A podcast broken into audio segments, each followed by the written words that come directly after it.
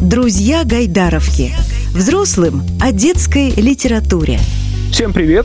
В очередном эпизоде подкаста «Друзья Гайдаровки» гостем сегодня будет Валентина Осколкова, писательница из Москвы. Ее история, как написано на многих э, сайтах книжных, адресованы детям и подросткам. Неоднократно она отмечалась на литературных конкурсах, в том числе новой детской книги и книгуру. Гайдаровка тоже не обошла вниманием творчество Валентины, и в том числе Корней Чуковские премии. Валентина, приветствую вас.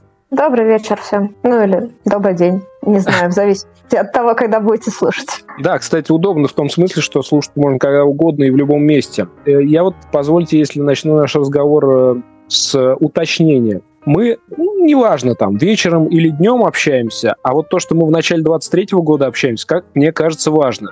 Почему? Потому что ну, у вас достаточно бурно развивается история издания книг, как мне, по крайней мере, со стороны кажется. Сколько ваших книг уже вот увидели свет э, напечатанные на данный момент? Напомню, разговор происходит практически в самом начале 23 года. Ну, на самом деле, писателю всегда кажется, что недостаточно бурно, наверное. У меня сейчас э, вышли две э, книги. Это молодежное городское фэнтези «Дверь ноября» в соавторстве с Александром Ходусовым и детская юмористическая книжка «Жили у мамы три бабушки» в издательстве «Пять четвертей». Это как бы сольные книги, скажем так. И еще в прошлом году в межавторском проекте «Аква» вышла наша с Софьей Ралдугиной соавторская повесть но она вышла в сборнике, поэтому, с одной стороны, у сборника как бы наше название и обложка с нашим героем, а с другой стороны, это все-таки сборник. Поэтому я сама не знаю, как к этому относиться.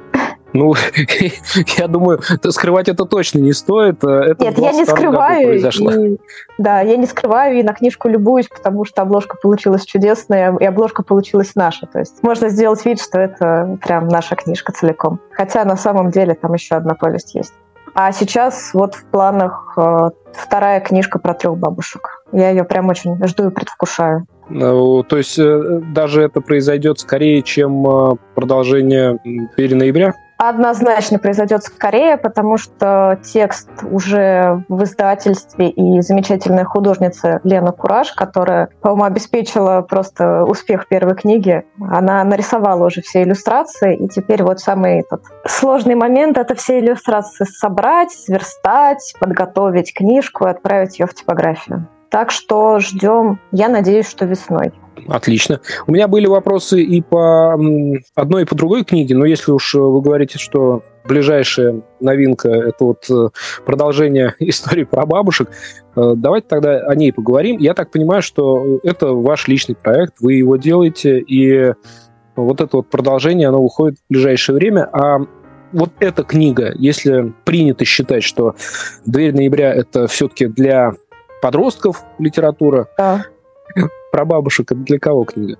Ну, э, считается как бы детская литература и читается детьми, с одной стороны, но с другой стороны, для меня это литература в первую очередь семейная. Потому что героями книги являются как и внуки, Лешка с Гаечкой, э, вот. Ну, они в начальной школе учатся, брат с сестрой. Так и три бабушки, собственно, в честь которых называются обе книги. Вот, и получается такой вот охват э, всех поколений, потому что папа с мамой тоже по возможности стараются участвовать э, во всех этих приключениях. Внуки главные герои, да, они приключаются. Бабушки, ну, бабушки, они всегда с внуками. А вот мама с папой приходится работать, поэтому в книжке они так фоново.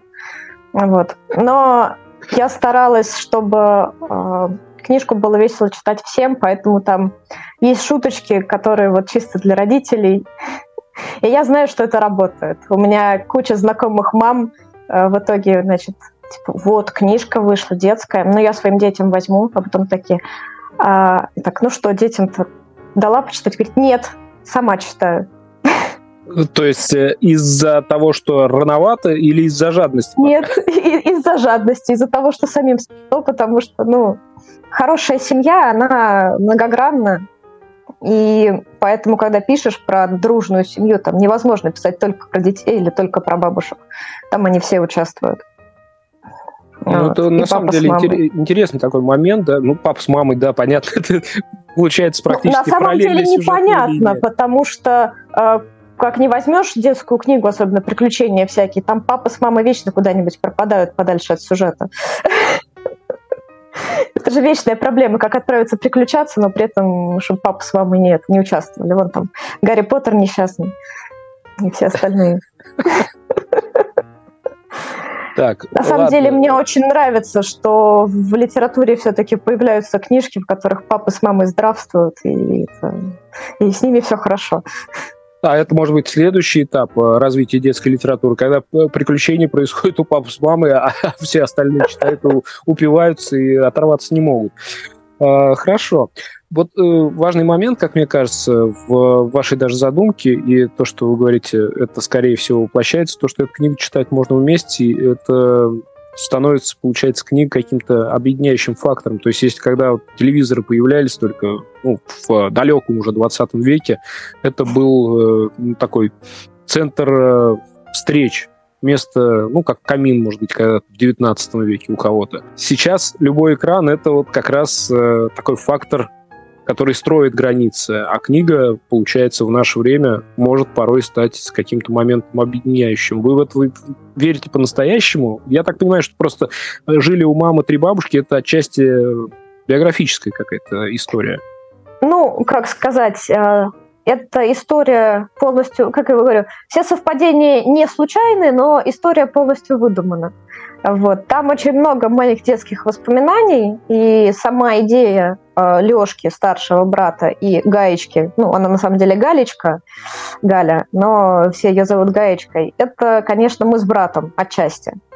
Вот. А вот э, папа с мамой и три бабушки – это персонажи несколько выдуманные, хотя там я тоже, как сказать, наследила и в маме, и в одной из трех бабушек. Это были мои шуточки над самой ну, как бы сама над собой смеялась в процессе. Поэтому какие-то воспоминания из детства там совершенно неприкрытые есть, и кто меня помнит в возрасте этой гаечки, тот хихикает и узнает, но при этом сам, сами э, приключения, истории, то, что как бы происходит с ребятами и с тремя бабушками, это выдумка. А, теперь, теперь про реальность немножко поговорим. Вернемся к вашему э, творчеству, к началу, к истокам. Если я не ошибаюсь, э, ну, вы же сами рассказывали в одном из интервью, что начали писать э, лет 10 примерно. Да, И что-то вроде того. Такая забавная история. Я понимаю, что вряд ли это прям все подряд знают. Может быть, расскажете? Ну, э, да, мне было лет, наверное, 10. Э, я нашла, значит, на даче где-то среди прочего хлама рулон бумаги. Мы какое-то время с братом писали друг другу пафосные письма из одного королевства в другое, объявляя там друг другу войну на вениках и поиски сокровищ. Вот. И вот остался, значит, рулон, свиток. Я подумала, свиток, вау, круто. Я хочу написать на свитке какую-нибудь летопись или что-нибудь крутое. Вот. А поскольку самым крутым на тот момент в моем представлении был «Властелин колец», то да, там был полуэльф, полурослик, не помню, как его уже звали, чуть ли не Фолка, причем я про Перумова тогда ничего не слышала. Вот, там был... Ну, короче, там были свои Назгулы, свой Арагорн, свой Леголас, все как положено, все свое. Что самое забавное, я в тот момент настолько любила творчество профессора Толкина, что кусками я просто наизусть цитировала. Вот прям просто имена заменяла на свои, но эпизоды прям кусками шли в текст в первозданном виде, потому что я думала, что круче я никогда не напишу. По-моему, я так и не закончила этот роман. Где-то, когда там появилась принцесса, что-то пошло не по плану, я поняла, что э, у профессора Толкина про принцесс толком ничего не написано, надо сочинять самой. И вот как-то все затормозилось. А дальше, в следующий раз я взялась, по-моему, за перо лет в 12, и мы с двоюродной сестрой в блокнотиках начали уже писать какие-то сначала сказочки, а потом уже и приключения. Ну и получается, первый опыт 10 лет, потом 12 лет – и дальше? И дальше уже, без было... перерыва. Дальше а, блокнотики шли, шли фактически без перерыва. У меня, в общем, когда я переезжала, у меня коробка была набита этими блокнотиками, прям такая увесистая коробка, полностью набитая школьными блокнотиками, в которых чего только не было. И какие-то попаданцы, хотя я не знала про попаданцев, и фэнтези, и фантастика, фанфики по Гарри Поттеру, по Звездным войнам, по Ветру вывах, вот. Что-то писалось э, со школьными подругами по очереди, что-то писалось сольно. Вот, я все это дело аккуратно собрала и берегу, потому что я их иногда даже перечитываю. Потом ну, оно все перешло на компьютер, Потом был судьбоносный фанфик по миру Мефодия Буслаева, ну, Дмитрия Емца. Судьбоносный в том смысле, что я осмелилась э, послать его, собственно, Дмитрию. А он вместо того, чтобы послать деточку подальше, отнесся к этому с очень большим вниманием, начал давать какие-то советы и, собственно, прочитал всю... Я сумела благодаря его поддержке закончить эту книгу. Он ее даже прочитал тоже поглавно. Ну, в общем, для меня это стал переломный момент. Я поняла, что я хочу писать какие-то совсем серьезные штуки, большие и настоящие. Отлично. К этому моменту мы сейчас вернемся. Я коротко хочу просто поинтересоваться. Неоднократно видел, пишут, Валентина Осколкова, молодая писательница. Вас в этом контексте не обижает, но если практически с 12 лет уже за пером, за компьютером? Да, нет, что, мне вот сейчас 30, классный возраст. Я по-прежнему чувствую себя местами ребенком. Но чем, в чем преимущество взрослой жизни? Я могу пойти и купить себе киндер-сюрприз сама, а не выпрашивать у мамы. Вот это вот мое отношение ко взрослой жизни. Поэтому молодая что, по возрасту и в душе. И вообще пишу для, для Почти молодых. для ровесников. В том числе... Нет, скажем так, я пишу для молодых, в том числе и, для, и в душе. Поэтому читатели могут быть э, по паспорту, то может быть и взрослыми. Ну а теперь более серьезный вопрос, и я уже тоже не шучу. Ну вот такой путь прям развитие по, по-серьезному, как-то обдуманно. А почему тогда не случилась учеба именно вот с писательством связанной? То есть я так понимаю, что химия в жизни преобладала в образовании. До этого были какие-то ну, науки, связанные с IT, э, что ну, начнем происходит? с того, что э, исходно у меня папа программист, э, мама заканчивала ВМК, бра... ну, это факультет в МГУ, где, собственно, готовят программистов. И брат его заканчивал, и тетя его заканчивала, и двоюродная сестра его заканчивала. заканчивала. И лицей, в котором я училась с восьмого класса, он был информационных технологий. Э, вот наш прекраснейший лицей, ЛИД. И, собственно, ни у кого никаких сомнений у меня тоже не было с чем я буду связывать свою работу. Но перед тем, как решать, куда поступать, у меня случился, видимо, подростковый бунт. Не знаю, я заявила, что я терпеть не могу вашу матанализ, а физическая химия — это все то же самое, только там, это, как сказать, все происходит то же самое, только это настоящие вещества. И сказала, что я пойду на химический факультет, э, в лабораторию, которая занимается, опять-таки, информационными технологиями, компьютерным моделированием, но на химии. Вот, и поэтому у меня было пять э, лет э, очень крутого опыта с совершенно разной химией, которую я не в зуб ногой вот, вытягивала на тройке. Но это было круто, потому что, ну, где еще можно будет было бы получить опыт проливания серной кислоты на руки, Наблюдение, да, это... как, э, да, там химические ожоги меняют плавно, значит, кожа плавно меняет цвет, там меняет, потом слезает аккуратненько пластами. Это, конечно, для любого писателя бесценный опыт со своей стороны, хочу сказать. Это было весело. А, а, вот. да. Ну, тем Очень... более, если так вспомнить, э, фантасты, например, там те же Стругацкие, у них тоже как бы не литературный институт в образовании. А вот э, по поводу этого бунта, по поводу выбора именно ну, место учебы. Я немножко переключу внимание на себя, но это для того, чтобы у вас спросить. Э, я когда в школе учился, думал, вот самая классная работа – это на радио работать. Ну, в итоге я и стал работать на радио, но к этому я пришел тоже через какие-то непонятные пути. Но мне тогда казалось, что я даже ни у кого не могу узнать, из взрослых тем более, что, оказывается, можно пойти и выучиться на радищика. Ну, или на какую-то профессию, близкую к этому это не то чтобы про одиночество, но есть ощущение, что каких-то ответов не хватает очень подросткам. И вот ваша книга первая, «Дверь ноября», она подростковая. В ней есть какие-то подсказки, по вашему мнению? Или это вообще не нужно в подростковых книгах? Подсказки, ответы на какие-то вопросы? Ну, э, скажем так, я стараюсь никогда не морализаторствовать в книжках и ничему так специально не учить, типа дети не будьте такими, э, вот, или наоборот будьте такими.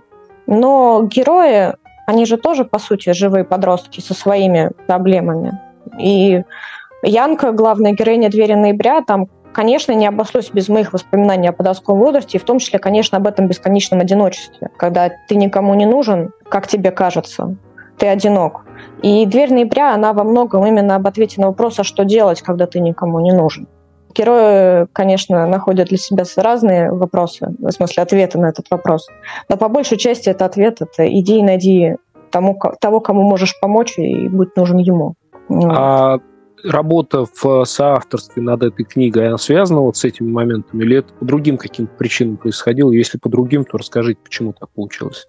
Ну, начать стоит с того, что э, Александр мой муж. Вот на тот момент мы еще не были женаты, хотя планы имели вполне конкретные.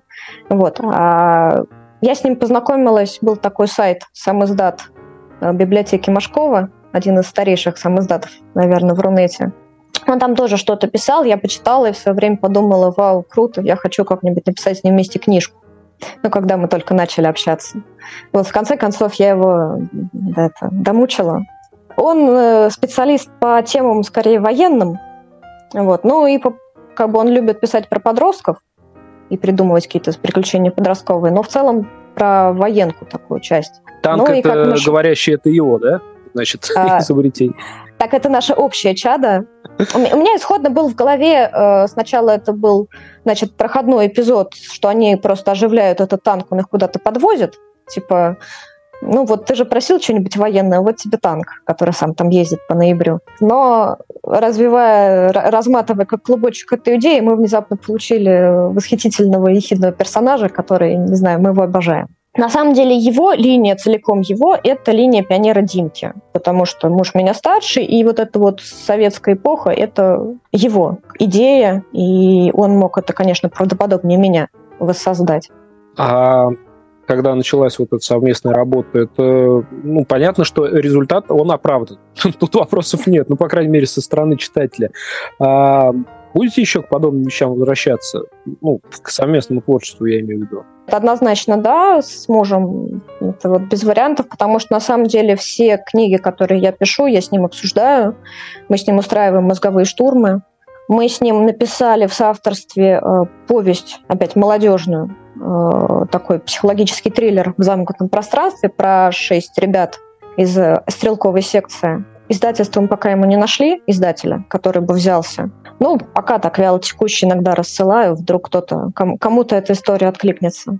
Пока выложили просто в интернете, там на Литрос свежую редакцию выложила. Так что это уже был уже второй опыт. Плюс, конечно, мы хотим продолжить историю ноября. У нас там в планах вообще-то еще две книги. Но mm-hmm. все это очень медленно и печально.